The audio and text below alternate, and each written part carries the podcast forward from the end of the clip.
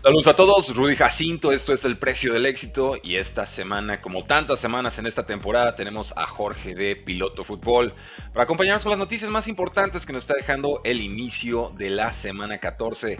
Jorge, bienvenido y así en, frío, con todo, vámonos con esta noticia porque eh, los ojos de la NFL preocupados, sufriendo una figura talentosa, poderosa, carismática, elegante, que personifica todo lo que queremos ver en el fútbol americano y se lastima en Monday Night Football. Apenas estamos confirmando la, gravedad. Sí, demasiado contrariado, porque entrar el partido que tuvimos ayer fue, fue, fue rarísimo, fue, fue atípico. Esperamos una paliza por parte de los Jaguars. Antes de que iniciara ese encuentro, Jacksonville era favorito por 10 puntos y medio. O sea, la, la línea empezó en 8 y medio, terminó siendo 10 puntos y medio. Este. Y, vimos, vimos un partido donde Cincinnati se le va a jugar bien. Jake Browning tuvo una super exhibición. Un partido raro, e, extraño. Y de pronto sucede esta lesión de, de, Trevor Lawrence, que afortunadamente parece ser que no va a ser fuera toda la temporada, pero aún así es horrible ver otro quarterback importante, otro quarterback de los, de los mejores de la NFL que se lastima en una temporada que ha lastimado un montón de quarterbacks importantes. Sí, es, es, terrible. Ahora, había tenido una lesión muy similar el año pasado. Está circulando esa imagen en las redes y, era tal cual. Lo, abrazan, lo giran, se le queda atorado el tobillo y obviamente sale con mucho dolor, pero entonces no fue una lesión tan grave y parece que esta vez tampoco va a serlo. Por lo menos no lo dejaría fuera el resto de la temporada. Ahorita está con bota médica. Eh, obviamente estuvo eh, caminando con, con muletas. Y el tema aquí fue que el tackle izquierdo de los Jaguars, eh, Walker Little, eh, pues pisó por accidente a, Lawrence en el cuarto cuarto en esta derrota que tienen contra los Bengals. Ahorita vamos al partido, pero por supuesto eso es lo, menos importante en estos momentos. Eh, no se pudo levantar Trevor Lawrence, intenta pararse y luego va al suelo, ¿no? Y soy el suspiro colectivo de, todo el estadio. Eh, azota el casco de, de frustración mi pregunta es, ¿dónde estaba el carrito médico, no? ¿En serio había que ponerlo a, trotar todo el camino hasta vestidores y con la cámara larga y casi los violines tristes de fondo, este, sin, luces como en penumbra? Los memes están buenísimos, qué bárbaro. ¿Cómo es posible que no encontraban un carrito? Dice, dicen, oye, en Florida, si hay un estado en Estados, si hay un estado en Estados Unidos donde hay un sinfín de carritos de golf, es el estado de Florida, ¿no? Y no es posible que no pudieran conseguir uno a Trey Lawrence ayer cuando más lo necesitaba. Bueno, menos mal que no es el, jugador más importante de la franquicia, ¿no? Ni el jugador franquicia sobre el que quieren construir todo, pero lo pusieron a trotar, lo vimos en muletas, finalmente salió del estadio en carrito, pero del, campo al vestidor lo tenían, o sea, que sobre hombros al pobrecito. Eh, inicialmente se habló de una lesión de tobillo, un sprained ankle, se realizaron más pruebas, no parece haber daño de ligamentos o alguna fractura porque fue tan duro el golpe, tan duro el giro, era muy normal pensar que podía haber un hueso roto. Ya nos dice Cameron Wolf de NFL Network. Eh, algunos compañeros parecían estar de buenos ánimos después de hablar con Trevor Lawrence. No se espera que sea de gravedad. Yo calcularía unas dos, quizás tres semanas de ausencia y a ver en qué ritmo llega, porque obviamente no va a poder estar practicando en estos momentos. Y esto nos lleva entonces de lleno al resultado de Monday Night Football con la victoria, sorpresa diría yo, de los Bengals 34 a 31, el duelo de los mariscales de campo suplentes. Jake Browning completa en su segunda titularidad 32 de 37 pases para 354 yardas, un touchdown, cero intercepciones y muy buena química con el receptor Jamar Chase, 11 de 12 targets atrapados para 149 yardas y un touchdown. Lo que llama la atención, más allá de los números que son impresionantes de Jake Browning, es lo cómodo que se vio, lo tranquilo que sonó esa protección, el que no parecía un coreback inexperimentado, el que no parecía un coreback suplente, el, el, la, la, la, química, la sincronía que tenía con sus receptores, eh, lo bueno que fue el juego terrestre, porque este juego terrestre ha sido inconsistente por parte de Cincinnati. Entonces todo se acumuló, todo se juntó y este equipo de, Jacksonville no puede detener a, Cincinnati. Cada serie ofensiva lograron convertir en primera oportunidad, prácticamente todas, ¿no? Terminaron completando 8 de 14 ocasiones en tercera oportunidad la ofensiva de Cincinnati.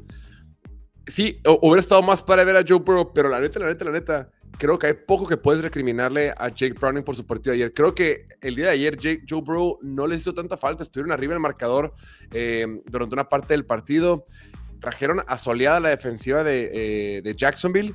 Y ahora lo más interesante para Cincinnati es que pues tiene marca de 6-6. Digo, no hay que levantar mucho, pero sí repito, tiene marca de, tiene marca de 6-6 y están vivos por, la, por el último pase de los comodines, ¿no? El, Cleveland, perdón, Indianapolis, que es el último sembrado actualmente, tiene marca de 7 y 5. Cincinnati únicamente está un partido detrás de ellos.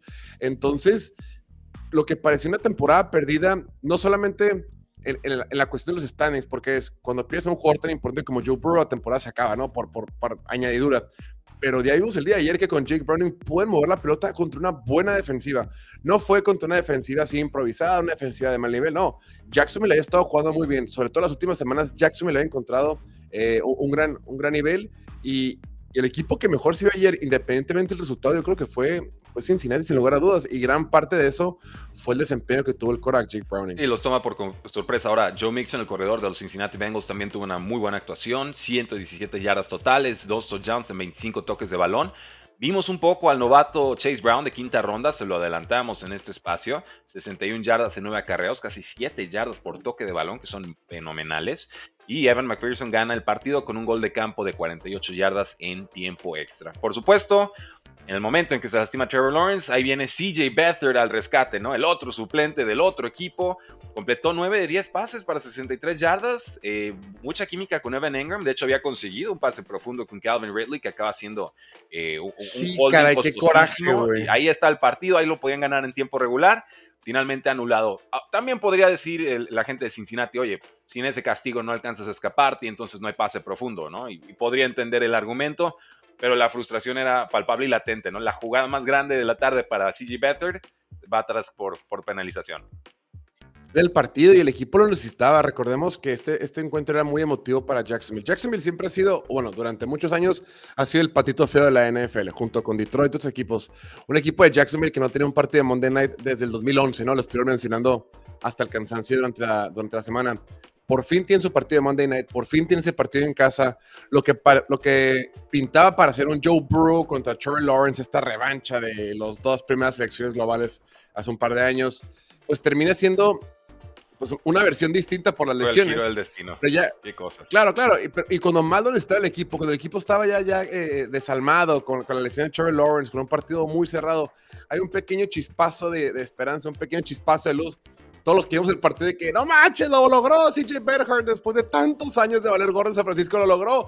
Qué bonito pase y nanay, castigo, bien marcado, con, con justa razón pero pues nos quitó ese, ese momento de esperanza. Así es, ya nos dice por aquí Ramón, gracias por el comentario. En la transmisión dijeron que él pidió salir de pie, yo lo tenía en mute de la transmisión, estaba haciendo otras cosas también, entonces qué bueno que me lo resaltas. Y pues ahora, ¿qué sigue para estos dos equipos? no? Jacksonville con récord de 8 victorias y 4 derrotas, eh, sigue como cuarto sembrado del AFC, sigue de líder divisional, pero solo un juego delante de los Texans que están 7-5 y de los Colts que también están 7-5 en la AFC Sur. De pronto la AFC South se ve poderosa y los Bengals con récord 6 y 6 siguen peleando por un lugar de comodín como el décimo sembrado de la IFC. Recordemos que pasan los siete mejores equipos, en teoría, de cada una de las distintas conferencias.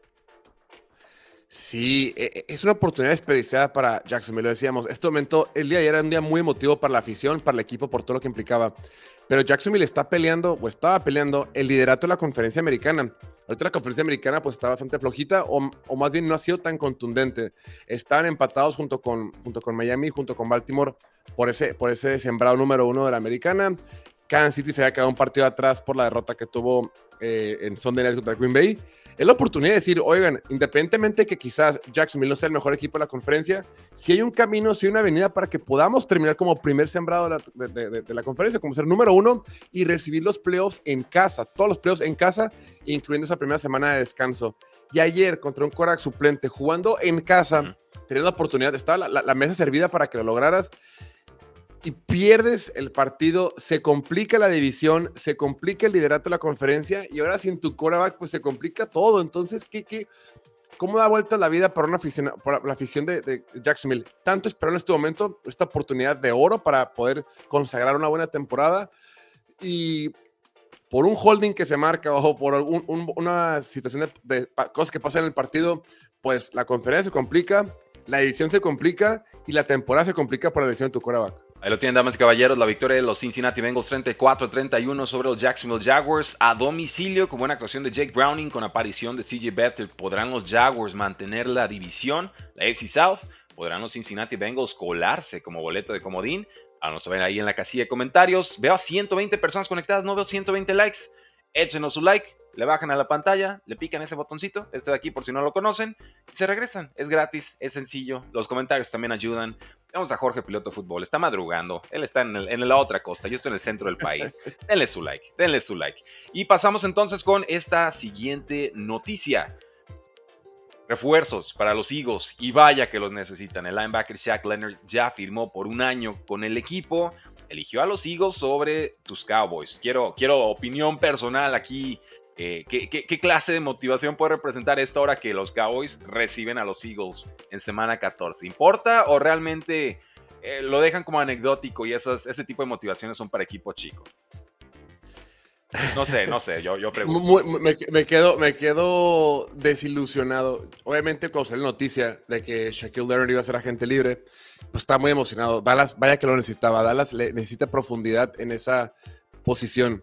Sin embargo, creo que Filadelfia la necesita algún más. Algún más. Si por sí los linebackers titulares, Cunningham y Nakobe de Filadelfia, no son tan buenos, sobre todo en cobertura de pase, pues los suplentes que jugaron el día antier contra San Francisco, pues son todavía menos buenos. O sea, eh, eh, Filadelfia tiene esta debilidad en, los linebackers y lo tiene por filosofía. Así, así, así fue construido el equipo. O sea, tienes un muy buen quarterback, buena línea ofensiva, buenos receptores, buen pass rush, corners veteranos. Pues no le puedes pagar a todo el mundo, no puedes tener all pros en todas las posiciones. Y es un sacrificio que el, que el equipo de Filadelfia está dispuesto a tomar. Dicen, vamos a construir un roster fuerte, vamos a construir desde las, las trincheras y de ahí para el Real. Ya todo lo demás va a ser secundario o, lo vamos viendo poco a poco. Entonces, naturalmente, esta defensiva está construida con un grupo de linebackers débiles.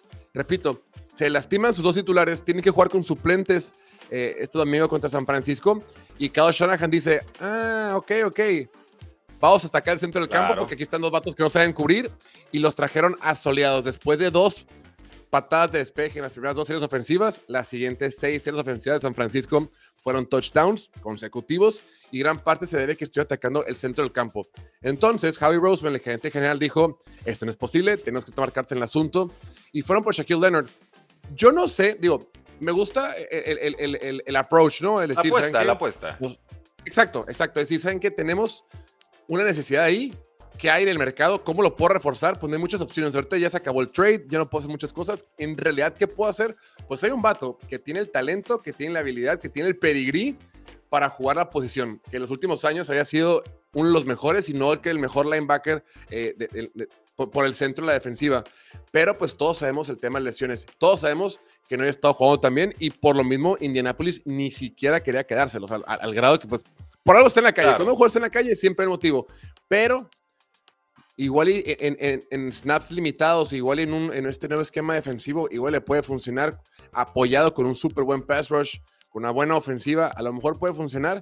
Igual ni siquiera termina figurando, ¿eh? igual termina jugando cinco snaps toda temporada y no pinta para nada, pero de entrada es gran, gran mérito al equipo de Filadelfia decir, necesitamos reforzarnos, no nos vamos a sacar de brazos cruzados, vamos a ver qué podemos hacer, si pega, perfecto, si no pega, pues igual así estábamos.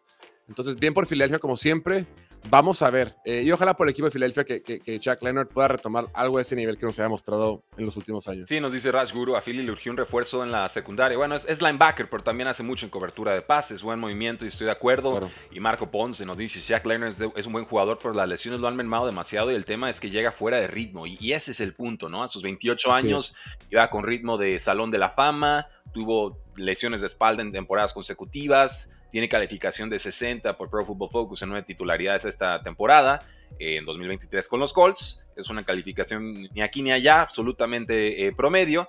Pero vamos, sin Zach Cunningham, sin Jacoby Dean, estos hijos necesitaban un refuerzo de linebacker. Eh, Zach Cunningham todavía podría volver esta temporada, Jacoby Dean definitivamente no. Y los suplentes que son Nicholas Morrow y Christian Ellis, pues permitieron, como decías, 5 recepciones, 122 yardas, un touchdown en la derrota contra los San Francisco 49ers. Y ojo, eh, dicen por ahí, según reportes de ESPN, que no han terminado las compras en Filadelfia porque también estarían buscando al ala cerrada Zach Tu opinión, por favor. El regreso. El, regreso de Zach a, la tierra que lo vio, a la tierra que le hacer. Sí, pues Zach ya no está en su mejor versión, obviamente ya está en sus treinta y tantos, ya no es el mismo de antes. Sin embargo, con lo, con lo inconsistente que ha sido Dallas Goddard por temas de lesiones esta temporada, pues vaya que lo pueden utilizar. Y si hay un equipo, pues a ver, la, ofensiva de Filadelfia, de, al menos en el aspecto aéreo, corre únicamente por AJ Brown, Devante Smith y Dallas Goddard. Que está perfecto, ¿no? Son los tres mejores jugadores y, así debería de ser. Pero con lesiones y con el talento, la experiencia que tiene Zach Ertz, que te puede ayudar, ¿no? Digo, ya no tiene esa velocidad que tenía antes, pero sí te puede ayudar en coberturas de zona, puede encontrar huecos en, en, las defensivas. Claro que puede funcionar y, y por supuesto que, que, haría sentido y por supuesto que lo van a hacer, porque así son los Eagles. Ellos no se quedan de brazos cruzados, no es de que, híjole, la no tenemos. Se me este fue el año, ni modo, Ajá, no, nada. Sí, ahí para la siguiente. No, ellos siempre, siempre buscan maneras de, de, hacer lo posible. Siempre encuentran maneras de que quepan todos en el cope salarial. Siempre encuentran maneras de reforzar el equipo. Y, lo, bueno, quién sabe si lo terminan haciendo, pero haría muchísimo sentido. Otros equipos que era candidato para, para tomar a Zach el tight end, era el equipo de Baltimore, ¿no? Con la lesión de Mark Andrews. Pero hoy o ayer dijo este Harbaugh, el head coach, en rueda de prensa, dijo le preguntaron sobre, sobre Zach y dijo, no, la neta, nos gustan mucho los Terens que tenemos aquí. Entonces, no hay tantos postores, es, es la conexión natural, ¿no? El que regrese a casa y claro que, a Filadelfia le podría convenir un, un Tyrant con esa experiencia. Sí, sobre todo porque los demás Tyrants no, no han hecho demasiado, ¿no? Entonces puedes volver a jugar con formaciones de dos alas cerradas, pero que sí te producen por aire, nada más tienes a uno bloqueando y al otro eh, atrapando pases, como puede hacer Dallas Goddard ya que regrese de su fractura de antebrazo. Así que, ¿qué opinan, damas y caballeros? Shaq Leonard ya firma con las Águilas de Filadelfia y Zach Ertz estaría cerca de regresar a Filadelfia. Aún no saben la casilla de comentarios. Sigan dejando sus likes. Tenemos más de 150 personas conectadas. No veo 150 likes. Cáiganle abajito, un like, regresan. Está bien sencillo, está súper fácil, no cuesta nada. Es un voto de cariño para, para el canal, para Piloto Fútbol, para nosotros que estamos aquí lunes a viernes a las 10 de la mañana, hora del centro de México, en vivo y en directo. Quien no sé si vamos a ver en vivo y en directo, Jorge, es el quarterback Zach Wilson, porque los Jets ya están de rodillas pidiéndole a Zach Wilson que regrese, que si era muy fea su, su relación, su noviazgo, pero que con la otra novia estaba peor la cosa. Entonces que si por favor regresa y nos dicen esto según reportes de The Athletic. Se inclina el equipo por poner a Zach Wilson nuevamente de titular. ¿Cuál es el detalle? Zach Wilson sabe que no hay línea ofensiva y ya le dijo varios en el equipo, llámese jugadores, staff y coaches, que realmente no quiere volver a jugar porque teme por una lesión seria. Y también creo que es una preocupación muy válida porque si ya no es el futuro de los Jets, ya te mandaron a la banca por el por el don nadie que es Tim Boyle, que respeto que esté en la NFL, pero a nivel producción no ha hecho absolutamente nada, ni tuvo que haber sido titular, tuvo que haber sido Trevor Simeon. Y si va a hacer entonces su búsqueda de una nueva oportunidad en 2024 como probable agente libre, porque no creo que nadie ofrezca algo en vía trade por él, como por qué arriesgarías tu físico en una temporada olvidada de los Jets, ¿no? También dicen, bueno, tiene contrato. Digo, pues sí, pero también tiene que cuidar su, cuerpo y ya, le demostraron que pues, él, no va a ser el core franquicia del equipo. No, no sé, como que queda en un punto medio de, no, sé si me quedaría, si yo fuera él, mucho apetito para poder eh, competir con este equipo que, que, ya me demostró que yo no era para ellos, entonces yo tampoco voy a ser para ellos, ¿no? Que es, es, es, es surreal, güey, es, es, surreal, es, nunca, es, no se ve esto, es, es, es de risa, es, es, es absurdo, es, es, ridículo. O sea, ¿Cómo? O sea, ¿qué manera los Jets de ponerse en esta situación, güey? O sea, ¿qué les pasa? Es lo de siempre, coreback Jets. ¿Cuándo ha habido un buen coreback en los Jets? ¿Cómo, llegamos?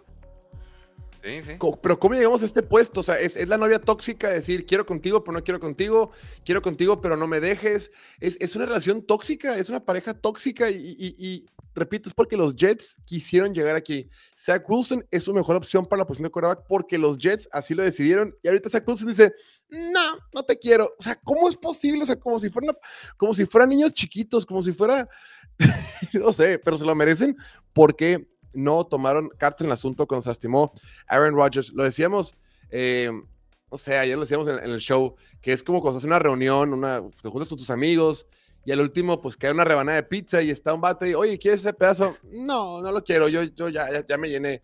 Pero nada, te hagas, si lo quieres, no, estoy bien. Y, o sea, como que, no sé, se me hace demasiado chistoso, se me hace ridículo. ¿Cómo llegamos a esto? Es una cantinfleada.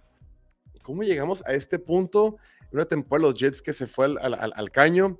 El partido pasado contra Atlanta fue difícil de ver, fue complicado, fue horrible. Una, una, ofensiva que no mueve la pelota, una defensiva que pues ya no puede hacer más por el equipo.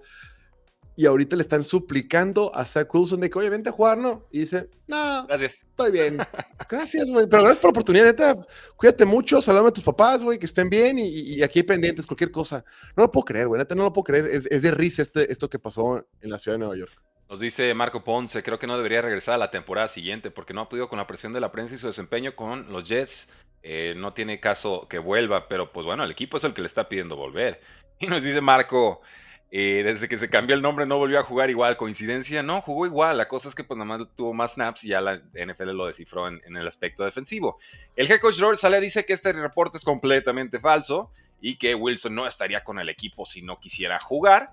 Pero bueno, si no es titular Zach Wilson, seguramente veremos a Trevor Simeon como titular contra los Texans en semana 14.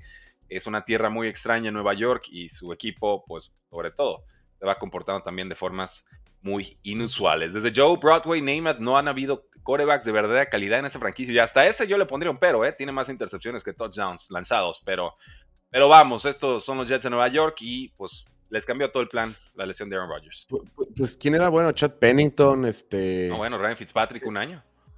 Ryan Fitzpatrick, Mark Sánchez, no sé. Yo antes, antes de los 2000 me cuesta trabajo pensar en, jugadores porque pues, no voy a la NFL. pero, Chad Pennington era, es el, sería el nombre por talento quizás más adecuado a la lista. Lo volvemos, lesiones, lo dejaron muy mermado. El, original rival de Tom Brady para los que tienen tanta memoria. En fin, sigamos con Joshua Dobbs, que probablemente sea el titular de los Vikings en esta siguiente semana. Varios reportes indican que el head coach Kevin O'Connell consideró un cambio de corebacks en este bye week, pero que finalmente sí le daría la oportunidad a Dobbs de quedarse como titular. Leo relativamente bien, 63 de 96 pases completados, 647 yardas, 4 touchdowns, una intercepción en sus primeros tres partidos.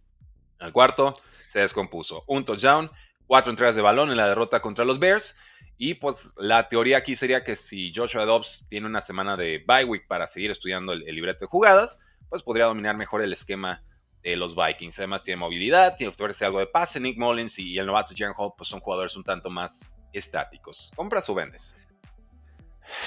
Es que, rápido se acaba el amor, ¿no? De repente llega la semana esa que tuvo tres días para prepararse, ganan en Atlanta, wow, es lo máximo. Siguiente semana ganan en, contra Nueva Orleans, wow, no puedo creer. Luego de repente, como siempre, el agua retoma su nivel, pierde contra Denver en un partido difícil en Sunday Night en esa última serie ofensiva de los Broncos y perder contra Chicago en casa, en televisión nacional, pues es chin, creo que así no era el plan y ya se empezaron un poquito cuenta de las deficiencias o las carencias que tiene Josh Dobbs.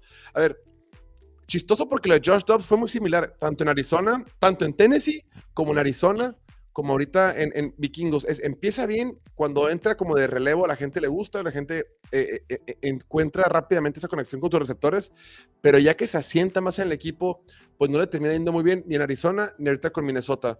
Aún así, creo que es el que te da la mejor opción, sobre todo por lo que, como tú, lo que puede hacer con sus piernas. Yo no sé qué tanto más te puede dar Hall con su brazo o, o, Moldens con su brazo que no te dé Josh Dobbs. Y aparte, Josh Dobbs te da el aspecto con sus piernas.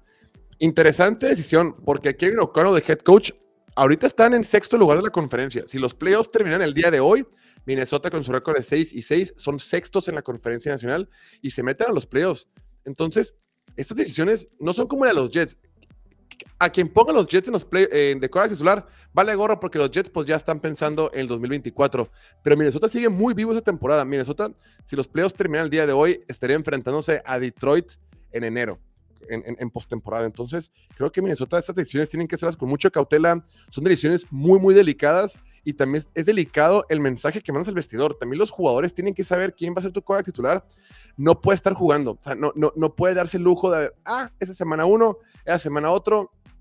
No pueden dar como los Falcons, no pueden, aunque los Falcons sí se, los Falcons se van a meter a playoffs, oh. pero, pero no pueden, no pueden dar como ellos, ni, ni, ni, como los Jets, ni como Giants, otros equipos. O sea, es serio lo que tienen que hacer y ahorita el que les da mejores oportunidades para ganar, en mi opinión, sigue siendo Josh Dobbs con todos sus dos derrotas consecutivas. Yo, comparto esa impresión. Eh, curioso que cites a, la papaya, Desmond Raider y a los Falcons, ¿no? que han, también cantinfleado con las decisiones de mariscales de campo porque son sus rivales para hacerse con un boleto. Ya. Iba a estornudar, resistí, así que salvé al público de, sufrir un estornudo eh, con, vientos huracanados, Batman. Pero sí, yo también dejaría a Joshua Dobbs. Realmente hiciste trade por él, presuponiendo que pues, era mejor que lo que tenías, ¿no? Te costó nada, te dio tres partidos buenos, te dio uno espantoso. En el balance creo que, conviene todavía eh, mantenerlo. Ahora, si volviese a tener un colapso de tres intercepciones y un fumble, algo por el estilo, bueno, ya tendremos que replantear las situaciones, pero creo que, en ese sentido sí mantendría a Joshua Dobbs y veo generalmente al público a su favor. Nos dice Marco Aponce, Dobbs es una doble amenaza para defensivas, deberían ayudarle con línea ofensiva. Eh, Dobbs, como lo extraño en este momento en Pittsburgh, tiene toda la razón Mila Montenegro. Ahorita Steelers caería muy bien tras la lesión de Kenny Pickett.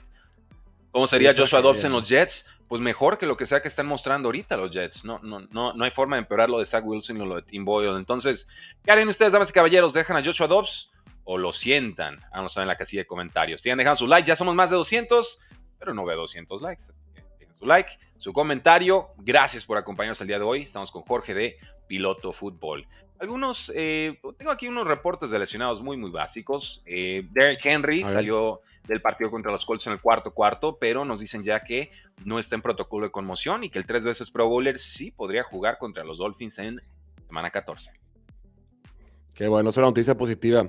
Qué partido tan más raro ese del, domingo. Qué partido tan más entretenido. ¿Cuándo ibas a pensar que la división sur de la conferencia americana era la más divertida de toda la NFL? De un lado eh. tienes a Houston y Jacksonville. Bueno, Jacksonville ya cayó mal, pero con buenos quarterbacks jugando muy bien, peleando el título divisional. Luego tenías por ahí a Anthony Richardson al principio, pero bueno, ya no está. Y un partido de Tennessee contra Indianapolis que dices, ah, ese partido la neta lo voy a poner al lado y, si se pone medio interesante lo voy a poner porque tengo que otros partidos más, más, más padres que ver. Y el domingo fue el mejor partido, bueno, fue el partido más entretenido de toda la NFL, toda la semana 13. Dos patadas tapadas, tiempo extra, drama. Jugó mejor eh, Titans, jugó mejor Titans y perdió. Merecía, merecía ganar Tennessee. Sin embargo, Indianapolis saca, saca el resultado. Importante, importante para, para, para Tennessee que esté bien Derrick Henry, sobre todo por el desarrollo de Will Levis. Creo que Will Levis, desde su debut, pues ha sido una montaña rusa su, su, su, inicio como titular en la NFL. Ha tenido altos y bajos. Eh, ese primer partido contra Atlanta, pues nos emocionó mucho a todos. ¡Wow! Puede lanzar, puede hacer todo. Ya las defensivas se adaptaron un poquito más. Como siempre, el agua retoma un poquito su nivel, pero creo que es importante para Tennessee evaluar qué tiene Will Levis, independientemente de cómo termine la temporada lo más importante para Tennessee en estos 2023 es saber qué van a hacer en la posición de quarterback, es saber quién va a ser su quarterback franquicia o qué camino deberían de tomar en el off-season para buscar un nuevo quarterback. Entonces creo que la mejor manera de evaluar a Will Davis es con una buena línea ofensiva, con tu juego terrestre sano o, o, al menos en su mejor versión y con receptores que le ayuden a desarrollarse. Entonces creo que ahorita es importantísimo para la franquicia de Tennessee que Derrick Henry esté bien para que puedan evaluar de mejor manera a, Will Levis. Recordemos, en año de contrato, Derrick Henry, pueden aplicar una etiqueta de jugador franquicia, ya se acerca a los 30 años, sí siendo productivo, pero yo creo que sí le falta ya una velocidad de las que tuvo eh, en antaño, normal, pero sí es un jugador bastante productivo. Ahora, de Andre Swift sale del partido contra los 49ers tras llevarse un golpe durísimo, no se especificó eh, cuál fue la lesión, pero Kenneth Gainwell ya estaba teniendo más snaps que Swift antes de que sucediera esta lesión. Eh, posiblemente porque los Eagles iban en desventaja y prefieren a Kenneth Gainwell en situaciones de pase, pero también podría haber una especie de transición de running backs. ¿Cómo ves? Fíjate que estuvo raro de entrada lo de, lo de Nick Sirianni, el head coach de Filadelfia, de no, de no poner a la banca a sus, a sus, a sus titulares. ¿No? O sea, ya ibas abajo por 3, 4 touchdowns ya, sabía, ya había salido conmocionado Jalen Hurts, o bueno, ya salió en protocolo de conmoción y no lo, y no lo, y no lo, y, aún así lo siguen arriesgando en las últimas jugadas, cuando ya no, ya no te jugabas absolutamente nada. Esa lesión o ese golpazo que le dieron a Daniel Swift fue impresionante. De primera instancia, cuando lo vi, dije, van a marcar castigo, fue un, fue un golpe sucio. Y cuando lo ves, pues fue Muy legal. el golpe más, es el golpe más fuerte que le puedes dar a un ofensivo hoy la NFL dentro de lo legal. Ya poquito más, un poquito más arriba, un poquito más abajo con tu hombro. si bota tantito el casco, si se ve más dramático, pelas. Un centímetro más para cualquier lado es, ilegal, pero ese golpe es el más fuerte que puedes dar dentro del marco legal actual de la NFL, entonces fue un santo golpazo y creo que pusieron en riesgo a sus jugadores en balde este, este, este equipo de Filadelfia. Digo, parte, es parte de que son competitivos y y todo eso. Pero sí, es importante porque Janet Swift has tenido una buena temporada en lo que va, en lo que va el año. Y sí, se complementa bien con Kenneth Gainwell, pero sí lo necesitas para el juego terrestre. Ramondre Stevenson salió con lesión de pie. Parece que se esperará el partido del jueves contra los Steelers. Ezekiel sería el titular. Eh, ya hicimos video de picks preliminares, les adelanto. Patriotas contra Steelers tiene una línea de over-under 30. Es la más baja que yo he visto en mi carrera. 30, no te o pases sea, 15 puntos para cada lado. Cubren o cubren y, te, lo adelanto también, tomamos las bajas. ¿eh? Yo no creo que lleguen a 30 puntos combinados. Es que es, una epidemia este año con los corebacks, qué bárbaro. No, no hay corebacks. Oye, Eh, ahorita alguien puso unos comentarios acerca de que si Kenny Pickett fuera es algo bueno. Dice, con el tema de Steelers, ándale. La decisión de Pickett es desventaja o más bien una ventaja. No, es una, es una, es una desventaja, digo. Yo me he burlado, digo, yo critico mucho a Kenny Pickett y todo, pero pues es el mejor cora que tiene el equipo de Pittsburgh. O sea, no, no, tampoco caigamos en absurdo. Mitchell Trubisky es un cora suplente y ya. Entonces, sí, sin duda, vimos lo poco que puede lo poco que puede mover la pelota eh, cuando está al frente de esta ofensiva de Mitchell Trubisky. Claro que le hace falta y contra una buena defensiva de Patriots. Oye, los Patriots limitaron a seis puntos a los Chargers.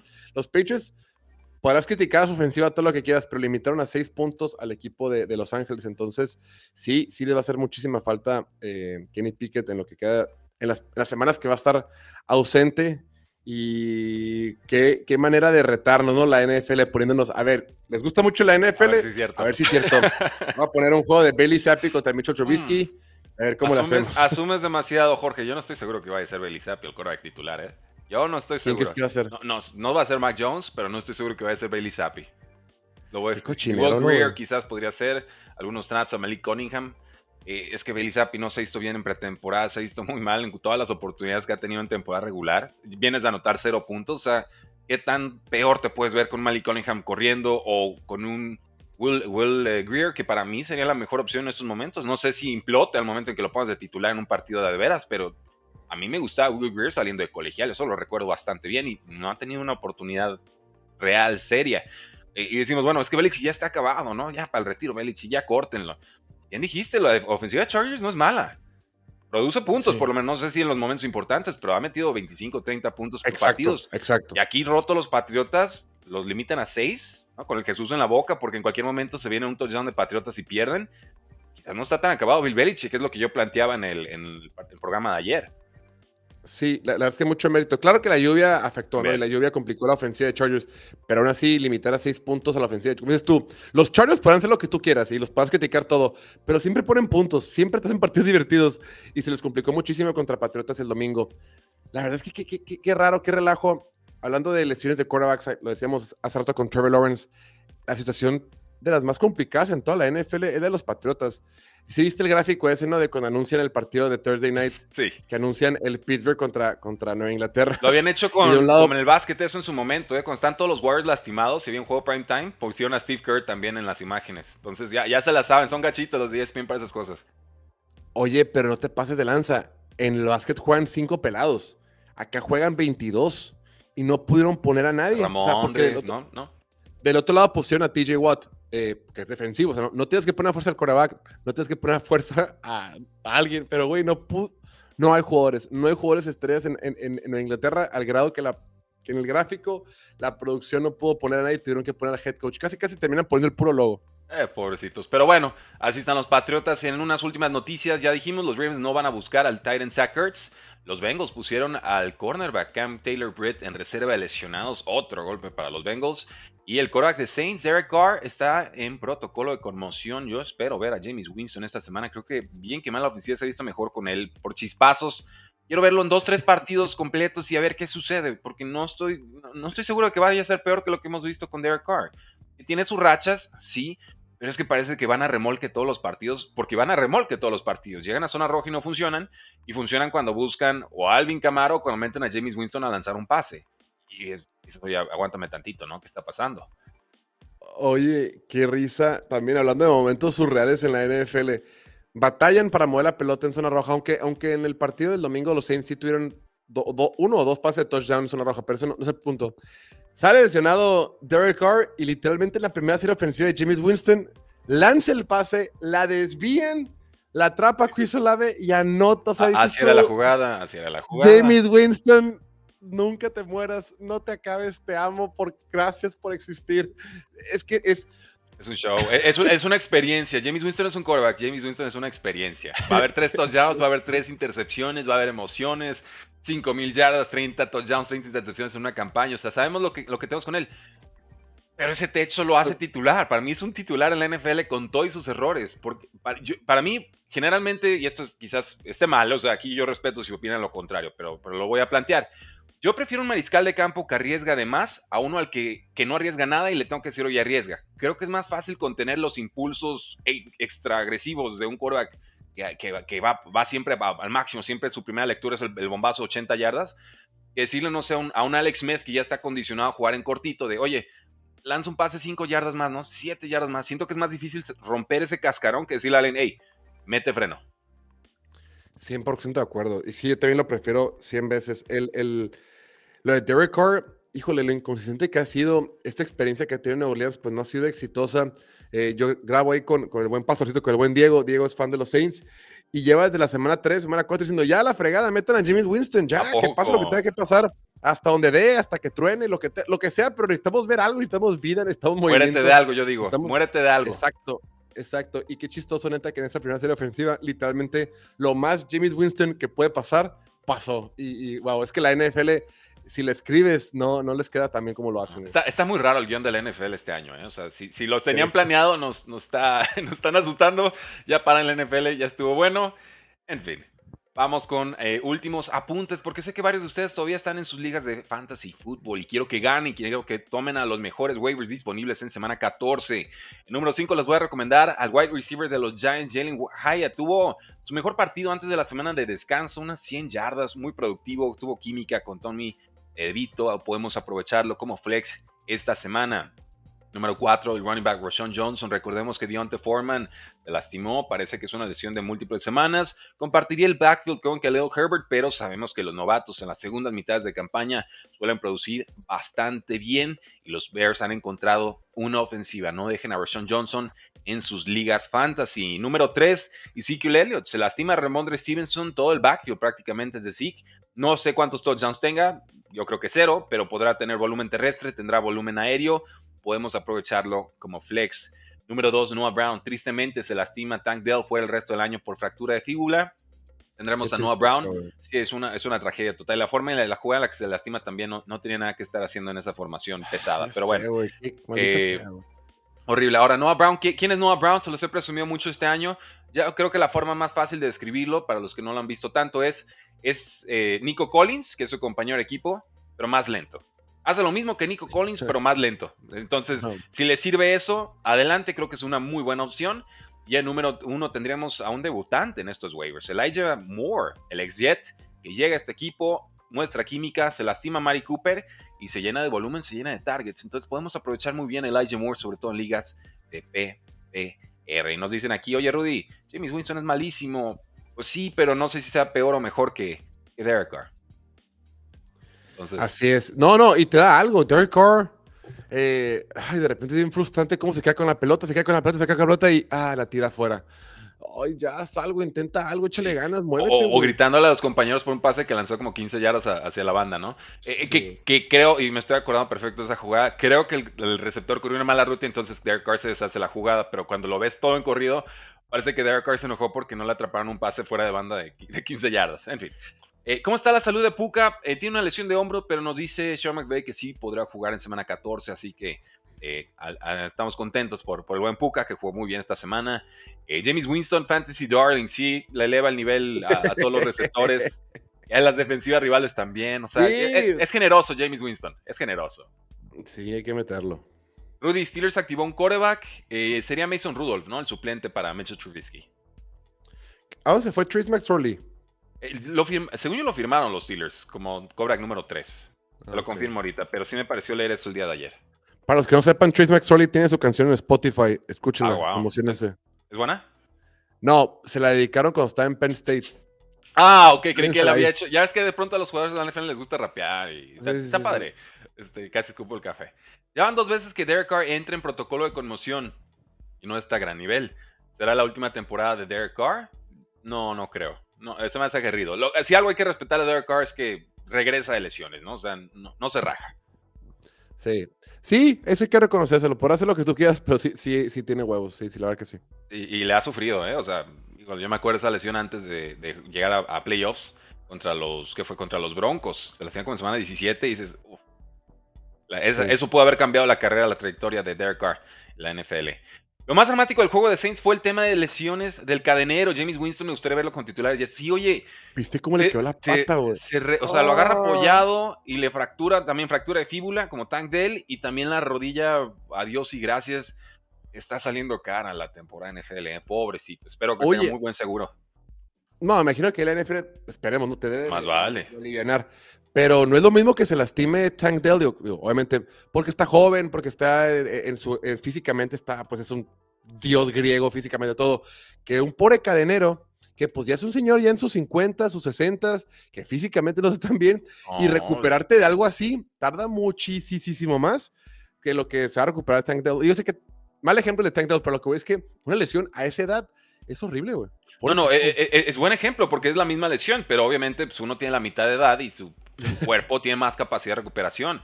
Y es que a veces con la longevidad es eso, ¿no? no estás bien, estás bien, todo padre, todo chido, y, tienes that one injury, ¿no? Esa, esa lesión que te arruinó todo y te dejó encamado y pierdes músculo y pierdes físico y pierdes condición. Si le pasa a los atletas, si me pasa a mí de pronto que estoy nadando, me lastimo el hombro, tengo que dejar nadar tres semanas y siento que ya no puedo ni respirar, pues, un hombre de 50 años sí me solidarizo, la verdad, eh, pobrecito. Y haces bien en recordándolo, el, el, bueno, en, poderlo mencionar para también desearle lo mejor al caballero. En el touch push, yo llevo desde inicio de temporada en que sí. Yo llevo inicio de temporada en que sí, y no porque no me guste o sí me guste la jugada, simplemente porque es una regla injusta. Si la ofensiva puede empujar a sus compañeros, porque la defensiva no puede empujar de vuelta. Si lo hace el defensivo es castigo, si lo hace el ofensivo no pasa nada. Lo dijo Richard Sherman hace muchos meses y estoy de acuerdo. O sea, si cambiamos esa regla, adelante con el touch push. Pero si se prohibió a los defensivos empujar a sus compañeros por un tema de supuesta seguridad, evitar lesiones, pues ¿cómo se justifica eso del lado del ataque? A mí no me cuadra. Ya te puse a pensar. Sí, sí, me, quedé, me, quedé, me, quedé, me quedé pensando. No sé, a mí sí me gusta. Me gusta porque pues, como decir, es, es, al final de cuentas el fútbol americano es lo más, es un deporte físico, ¿no? Y lo más importante del americano es el físico, que es un deporte rudo. Ya después, esa es la base de nace, porque inclusive nace desde el rugby, ¿no? Entonces, eh, e, e, esa primera filosofía es decir, el americano es un deporte físico donde tengo que demostrar que yo soy más fuerte que tú. Ya después viene la estrategia, la táctica, el diseño de jugadas, los pases, todo eso. Pero de entrada, como que la, la base, el core, es Trincheras. Ser físico, trincheras. Y como que eso lo demuestra. Y, hemos visto cómo a veces no, no todo el mundo lo puede hacer. Hemos visto cómo. Yo sé que Filadelfia, Filadelfia juega. Eh, para Filadelfia siempre es primero y nueve, ¿no? Porque, pues, o primero y ocho, porque tienen una yarda automática siempre. Sin embargo, a mí, sí, a mí sí me gusta, pero sí entiendo ese aspecto de que a veces puede que no sea tan justo. Pero pues que, para ver, para las defensivas que creen que no es justo, la ofensiva de esa defensiva también lo puede hacer. O sea, en realidad, si todo el mundo lo puede hacer, para mí no, tendría nada de malo. El tema es que Filadelfia es demasiado bueno. Si Filadelfia no fuera tan bueno en eso, no lo prohibieran, güey. Porque es demasiado bueno. Eh, hay, otro punto ahí. También dice la NFL, recuerdo, y esto es de cuando mandaron el punto extra más para atrás. No queremos jugadas automáticas. Ahorita no es una jugada automática. Para Eagles sí, para el resto de la NFL no. Dale dos, tres años y todos van a ejecutarla a ese nivel. Van a tener los linieros probablemente para hacerlo o van a buscar. Van a tener corebacks especialistas nada más en empujar esa yardita, ¿no? Que nada más hagan squats, no, no hagan nada de brazo y crucen la, yarda. Creo que hacia eso vamos y, lo que intuye Roger Godel que dice, no me gusta la jugada, la quiero quitar, es, es, eso, ¿no? Como que quiere anticiparse creo. Ahora, Marcus Mariota la hizo en el partido y le salió. Entonces... Mm, es de piernas delgaditas. Ajá, y digo, digo no, no que Jalen Hurts no sea bueno, o sea, claro que Jalen Hurts te da un extra, pero lo paciente demuestra que, que el gran parte del por qué le sale tanta Filadelfia de la línea ofensiva, no necesariamente Jalen Hurts. Correcto, correcto, correcto. Bueno, nos quedan dos minutos con Piloto Fútbol. Gracias por acompañarnos el día de hoy. Pero si tienen alguna pregunta por ahí, adelante. Llegué tarde, ¿qué pasó con Trevor Lawrence y Kenny Pickett? Los dos lesionados, pero parece que podrían volver esta temporada. Con el bajón de Filadelfia. Ah, esta no te me vas sin responder esta. Brock Purdy MVP. Cierto o falso. No te me vas sin responder esta. sí, sí lo sigo en redes sociales. Sí lo sigo en redes sociales. Este, son incendiarios mis muchachos aquí de piloto de fútbol, ¿eh? Están, de pronto este, jet de combate. Sí, la verdad es que para mí, para mí se me hace un absurdo, ¿no? Decir que, que Brock Purdy puede ser MVP de temporada. Porque en realidad a Brock Purdy lo subieron mucho en las apuestas por el juego del domingo. Antes no era, ni, era como el octavo o el noveno más importante. Tiene ese partido contra el domingo contra Filadelfia, que era un partido prácticamente en prime time, porque en ese momento solo está el partido de Cleveland y el partido de Carolina, partidos que la gente no ve. O sea, en, realidad era un partido de prime time. San Francisco contra Filadelfia un partido que todo el mundo estaba viendo. Entonces, en prime time, lanzas, lanzas cuatro pases de touchdown, completas el 70 y pico por sus pases para más de 300 yardas gana el equipo, le ganas al mejor equipo de la NFL, que, que era Filadelfia, de visita. Y ya, por ese motivo, Brock Purdy de ser el octavo o el noveno en los, MVPs, en, la carrera de MVP, sube hasta el número uno. Y a mí no me cabe en la cabeza. A mí, no, me cabe en la cabeza pensar que por ese partido el domingo se merezca el MVP. Porque antes de eso no era el MVP. Entonces dice, no, es que tiene buena temporada. Sí, tiene buena temporada. Pero el empujón que tuvo en las apuestas fue por ese partido. Y en ese partido veamos pases que lanza a Divo Samuel detrás de la línea de scrimmage. Corre 46 yardas, touchdown. ¡Eh! Brock Purdy tiene un pase de touchdown. Ese pase que lanza Brandon Ayuk, que estaba solo en la zona de anotación, se lo tira adelantadísimo y Brandon Ayuk, porque se estira y vuela, la baja, apenas la baja, touchdown. Después, otro pase a, Divo Samuel en el centro del campo de 7 yardas. Buen pase, bajo presión, perfecto. Pero Divo Samuel corre 39 yardas más. Touchdown. Y el último, el de Jawan Jennings. Un pase a la banda de 5 yardas. Jawan Jennings rompe la tacleada. Hace un milagro. touchdown. Entonces dice, oye, tiene muchísimo mérito que, que Brock Purdy, oye, lanzar cuatro touchdowns, más de 300 yardas, tiene muchísimo mérito. Claro, claro que lo tiene. Por supuesto que es complicado y por supuesto que tiene cierto grado de exigencia. Pero de eso, a decir que él es el MVP del equipo y de la liga por ese partido que tuvo, a mí se hace un absurdo. O sea, ¿cómo es posible que ese partido, eh, está escuchando, o sea, ese partido, Brock Purdy tuvo 212 yardas después de la recepción? Esa es la mayor cantidad de yardas después de la recepción que ha tenido es la séptima mayor cantidad que ha tenido cualquier quarterback en lo que va la temporada. O sea, tuvo un partido donde se vio auxiliado por todo su, elenco, por todo el resto del equipo.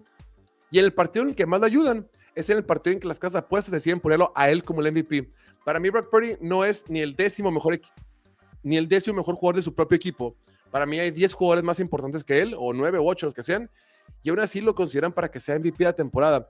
Entonces, claro que Brock Purdy es un, es un buen jugador, se ha desarrollado bastante. Eh, es el quarterback de la mejor ofensiva de la NFL, pero no por ser el mejor, no por ser el quarterback de la mejor ofensiva de la NFL, te conviertes en el quarterback, el mejor quarterback de la NFL. No, es lineal. Es como decir que, lo pensaba hace ratito, de que Checo Pérez, pues no es el segundo mejor piloto del mundo. Quedó en segundo lugar de la temporada, pero no es el segundo mejor piloto del mundo. Pero, pero, quítenle lo bailado, ¿no? Pues también. Ah, claro, se un premio mediático. O sea, es, una, es una votación de qué es lo último que recuerdo. Ah, pues recuerdo que le metieron 40 puntos a las Águilas a domicilio. ¿Y quién es su quarterback? Brock Purdy. Ah, pues, pues tiene que estar ahí. Eh, yo sí lo veo en el top 10. Nada más digo, ya sé que te tienes que ir, pero nada más dejo el, apunte para que, por mano, si quieres escucharlo, si no, no, no es top 10 y, cortas la cámara, no pasa nada. Pero. No, te doy minutos, sí, sí me quedo. no, hay problema. Sí creo que tiene que entrar al top 10 y de hecho hicimos narración de ese partido como experimento y parece que a la gente le gustó. Igual lo hagamos de nuevo, igual no. Pero eh, les dije, sí, metan a Brock Purdy en la terna del MVP, no tengo ningún problema. Pero que se lleve a Christian McCaffrey de la mano, porque si no me lo llevan junto con Christian McCaffrey, entonces pues ya tenemos aquí un, un broncón muy, muy fuerte. Jalen Hurts era el, creo que con respeto, no sé si con justicia, pero con respeto era el número uno. Dak Prescott, creo que por producción, tendría que estar ahí hasta arriba y amaneció número 2 después del Thursday Night Football contra Seahawks. Lamar Jackson, pues bueno, viene de semana de descanso, como que ahorita lo tenemos muy olvidado. Vamos viendo cómo juega Lamar contra los 49ers. Ahí podría dar el brinco definitivo o caerse de la pelea de lleno. Y ya en cuarto lugar, pues un Patrick, bueno, ya sería un Patrick Mahomes que para mí lleva dos meses que no, no pertenecía a esa lista así. Así como estás tú, digamos, con Brock Purdy, yo así he estado más o menos con, con Patrick Mahomes, eh, quizás no tan incendiario, digamos, ¿no? No lo publico en todas las redes, pero dicho, no tiene nada que hacer ahí. O sea, esto es marketing, ¿no? Su peor año de coreback, ¿cómo va a ser MVP en su peor año de coreback? No, no, no, no, me, no me, las mates no me matean, ¿no? Entonces, eh, te entiendo, te entiendo. Sí creo que debe estar en el top 10, no es el mejor coreback de la NFL, pero eh, también entiendo que es un premio mediático y aquí nos vamos con lo que vimos hace uno o dos semanas, ¿no? Sí, es con lo, que he visto lo más, lo más reciente, lo, que he visto más recientemente. El tema es yo no veo cómo Brock Purdy eleva al resto del elenco y cómo ese elenco sí lo eleva a él. Para mí es demasiado claro. ¿Cómo es posible que tienes un pase atrás de la línea de scrimmage? Divo Samuel corre 46 yardas y dices, wow, Brock Purdy lanzó un pase de touchdown. Pero esas jugadas no las veíamos con, con, Jimmy Garoppolo. algunas, pero no todas. O a ese nivel no. Porque yo creo que lo que sí le podemos reconocer a Brock Purdy es, es un atleta adecuado y ya. Como atleta no tiene un poquito de movilidad y ya. Eh, su pase largo es flotado, no, puede, no tiene ese cañón para meterte el, pase recto, digamos, como un Justin Herbert o un Colin Kaepernick en su momento. Eh, pero sí creo que te maximiza el esquema. Y creo que esas son cualidades intangibles que de pronto vemos como, ah, bueno, es que nada más da solo el pase pantalla. No, bueno, es que hizo sus dos lecturas y luego se fue con el pase pantalla. Entonces era la, decisión correcta dentro del esquema. Eh, eso te alcanza, ¿no? Para un MVP, bueno, ya ahí no me meto, ¿no? Pero sí creo que su, su talento tal cual es maximizar lo que le dan. Y voy, me voy, a pecar aquí. Eso me recuerda a Tom Brady.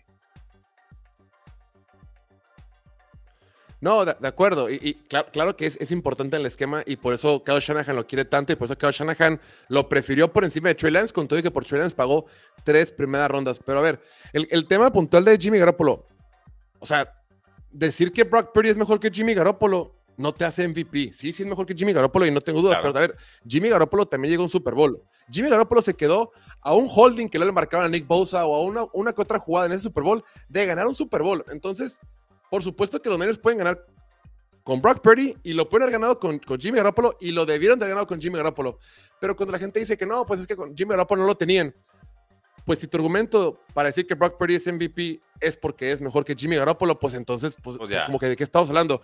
Y ojo, y Jimmy Garoppolo nunca tuvo este elenco y cuando lo tuvo se lesionó. O sea, cuando no tuvo, el, único partido que tuvo con, con, con, con Christian McCaffrey fue ese partido contra los Rams eh, cuando, cuando recién Christian McCaffrey y ganaron 31 a 14, después perdieron contra... Y después de ganar a Chargers, o sea, tuvieron varios partidos con, con, con Jimmy Garoppolo, estaban jugando bien, y Christian McCaffrey. Después sale lesionado, entra Brock Purdy, todos sabemos cómo, cómo terminó. Pero, y luego también de repente dice, no, es que si, si cualquiera lo puede hacer, ¿por qué, por qué Nick Mullens y CJ Berger en su momento no lo hacían? Pues dos motivos, porque en su momento CJ, Mo y Nick Mullens pues no tenían a todo este elenco, este bola de jugadores a su alrededor. Y porque decir que Brock Purdy es mejor que estos dos vatos, pues tampoco es decirle gran cosa. O sea, en, el momento, en el momento en que se las... Brock Purdy iba invicto esa temporada, marca de 5 ganados y 0 perdidos. En los partidos donde se le lastima Trent Williams y Divo Samuel, se fueron 0-3. En los partidos donde, donde regresa Divo Samuel y Trent Williams, van 3-0. O sea, o sea, ¿cómo? O sea, ¿cómo, ah, bueno, Claro, tiempo fuera. Voy a jugar el abogado del diablo. Pero en el juego de los Cleveland Browns, él hizo lo que tenía que hacer, los puso en zona de, gol de campo y, el, Jake Moody falla. Eh, digo, creo, que, digo, por contar tres, pues yo les contaría esa. Sí, las otras dos totalmente, o sea, ahí, sin nada que discutir. Eh, y es cierto, o sea, si pierdes cierto talento estrella en posiciones claves, ya vimos que Divo Samuel, pues Brandon Ayuk es el que produce más, pero Divo Samuel como que es el que marca el compás por juego aéreo. Eh, y Trent Williams, pues para mí es quizás el mejor tackle izquierdo de la historia. Entonces, pues no, no, es, no es poca la baja. Es, como dice, sí, es como dicen en, la, en, en, inglés, ¿no? Security blanket. Esa, esa, eh, el, security blanket viene de decir, cuando un niño chiquito requiere esa cobijita que lo va a sentir bien, que va a sentir como que en casa, o ese, o ese peluchito. Sí, y lo tienen muchos quarterbacks. Y en el caso puntual para Brock Purdy, para mí es, es, es Divo Samuel. Cuando tiene presión, cuando le mandan carga, busca Divo Samuel porque Divo Samuel tiene gran recorrido de rutas, sobre todo en rutas cortas o rutas rápidas. Y, y, aparte, una vez que tiene la pelota en sus manos, pues es un monstruo. Entonces, como que, porque, porque, to, porque lo que yo no entiendo con esta plática de MVP es porque tiene que ser todo negro o blanco. O sea, es decir, Brock Purdy ganó el partido por paliza a Filadelfia con todo y que el resto del equipo es bueno, Brock Purdy MVP. A ver, espérate, espérate, espérate. Pues vamos por partes. Sí, Brock Purdy jugó muy bien. Sí, Brock Purdy es, es importante en ese, en ese, esquema. Sí sabe cómo manejar muy bien ese sistema. Pero por lanzar un pas, unos cuantos pases cortos contra Filadelfia de visita, eso no te hace el MVP. ¿Tuviste un buen partido? Sí fuiste el factor principal por el cual tu equipo ganó. Pues no es así. En la semana 13, Brock Purdy tuvo una profundidad promedio de intento de pase de 5.9 yardas. Fue lo más bajo en la semana 13. O sea, ningún quarterback el domingo, ni el lunes, ni el jueves lanzó pases más cortos que Brock Purdy. Brock Purdy fue el que lanzó los pases más cortos, pero fue el que tuvo, fue los que tuvo más yardas y cuatro touchdowns. Y lo que por el MVP. Pues a ver, entonces, pues, ¿de qué se trata el premio? ¿no? y ese es el punto. No hay un criterio y no sabemos de qué se trata el premio, pero alguien lo va a ganar y ustedes díganos si es Brock Purdy o Lamar, eh, Lamar Jackson o Jalen Hurts o Dak Prescott o si romperemos la regla no escrita y por fin lo veremos con Terry Hill o, o, con Christian McCaffrey, ¿no? Que creo que Terry Hill sería un muy digno ganador del premio y Christian McCaffrey con su ritmo de touchdowns ni se diga, Jorge. Y nada más un poquito de delay, pero eh, ya sé que te, te, Es cierto que Purdy no tuvo su mejor Ah, perdón, ah, bueno, dice Marinés Borges en los comentarios. Es cierto que Purdy no tuvo su mejor juego eh, contra Eagles, pero siento que lo estamos evaluando solo por ese juego. Ha hecho grandes jugadas de otra temporada. Es cierto, ha tenido buenos partidos este año. Sin embargo, este incremento que tuvo en el MVP fue a raíz de ese juego. O sea, antes, si no hubiera tenido ese partido, Brock Purdy hoy no hubiera estado como número uno. Entonces, en realidad, las casas de apuesta los, están evaluando por este partido. Entonces, es a mí donde me hace cortocircuito.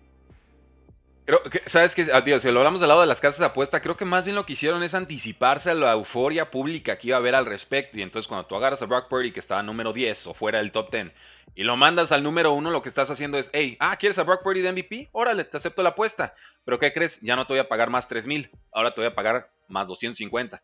¿Lo tomas o lo dejas? Y creo que es eso, se están anticipando, digo, del lado de la casa de apuestas, creo que se están anticipando la euforia, están protegiendo o minimizando su riesgo. Creo que hacen bien y ya entonces el error, diría yo, como analista, sería que la gente se fuera con la euforia, porque antes, hace una semana te valía, no sé, más 3 mil o más 2 mil, no sé cuánto pagaba extra eh, o de prima, de premio, y, ahora te lo dieron 10 veces castigado, ¿no? El, el, premio ahí. Entonces, de Las Vegas lo entiendo, ya que lo apostemos o no, eh, o que esté justificado o no en el campo. Eh, completamente de acuerdo. Pero sí que no quería que te fueras sin, sin, esa intervención, porque me parece una discusión muy valiosa de qué es lo que realmente valoramos en esta liga. ¿no? Sí, y mi gallo, y mi gallo tiene que ser. Mi gallo, mi gallo es este. CJ Stroud. CJ Stroud. Ah, para ganarlo. Jackson más Sí. yo, estoy con Lamar todavía, pero. El, el. Lamar le falta. ¿Sabes qué, Lamar? ¿Sabes qué le falta para que. O sea, yo también creo que le falta ese partido donde lance esos tres pases de todo. Y ya con eso va a estar arriba. No lo ha tenido. El juego contra San Francisco. ahí se va a definir si el, si el MVP está entre Brock Purdy y Lamar Jackson o Christian McCaffrey. Eh, en un par de semanas vamos a tener a, Ravens visitando San Francisco y ahí sí, damas y caballeros, agárrense porque ese puede ser un adelanto de Super Bowl. Eh, Jorge, ¿cómo te encontramos en redes sociales? Eh, estoy como piloto, estamos como piloto fútbol en Twitter, TikTok, Facebook, YouTube y podcast. Ahí nos encontrarán piloto fútbol. Muchas gracias, como siempre, mi estimado Rudy. Eh, ya, esto, esto funcionó como una especie de, cita terapéutica. Me siento mejor ya. oh, está perfecto. Y usted síganos diciendo ahí en, las, en la casilla de comentarios, damas y caballeros, Brock Purdy MVP, no MVP, quién debería ser el MVP, qué significa el MVP. Todo eso, ahorita vamos a nuestra sesión de preguntas y respuestas. No sin antes dar las gracias a Jorge por habernos acompañado este martes. Cordialmente invitado el siguiente martes y todos los martes de aquí al fin del mundo, porque la NFL no termina y nosotros tampoco.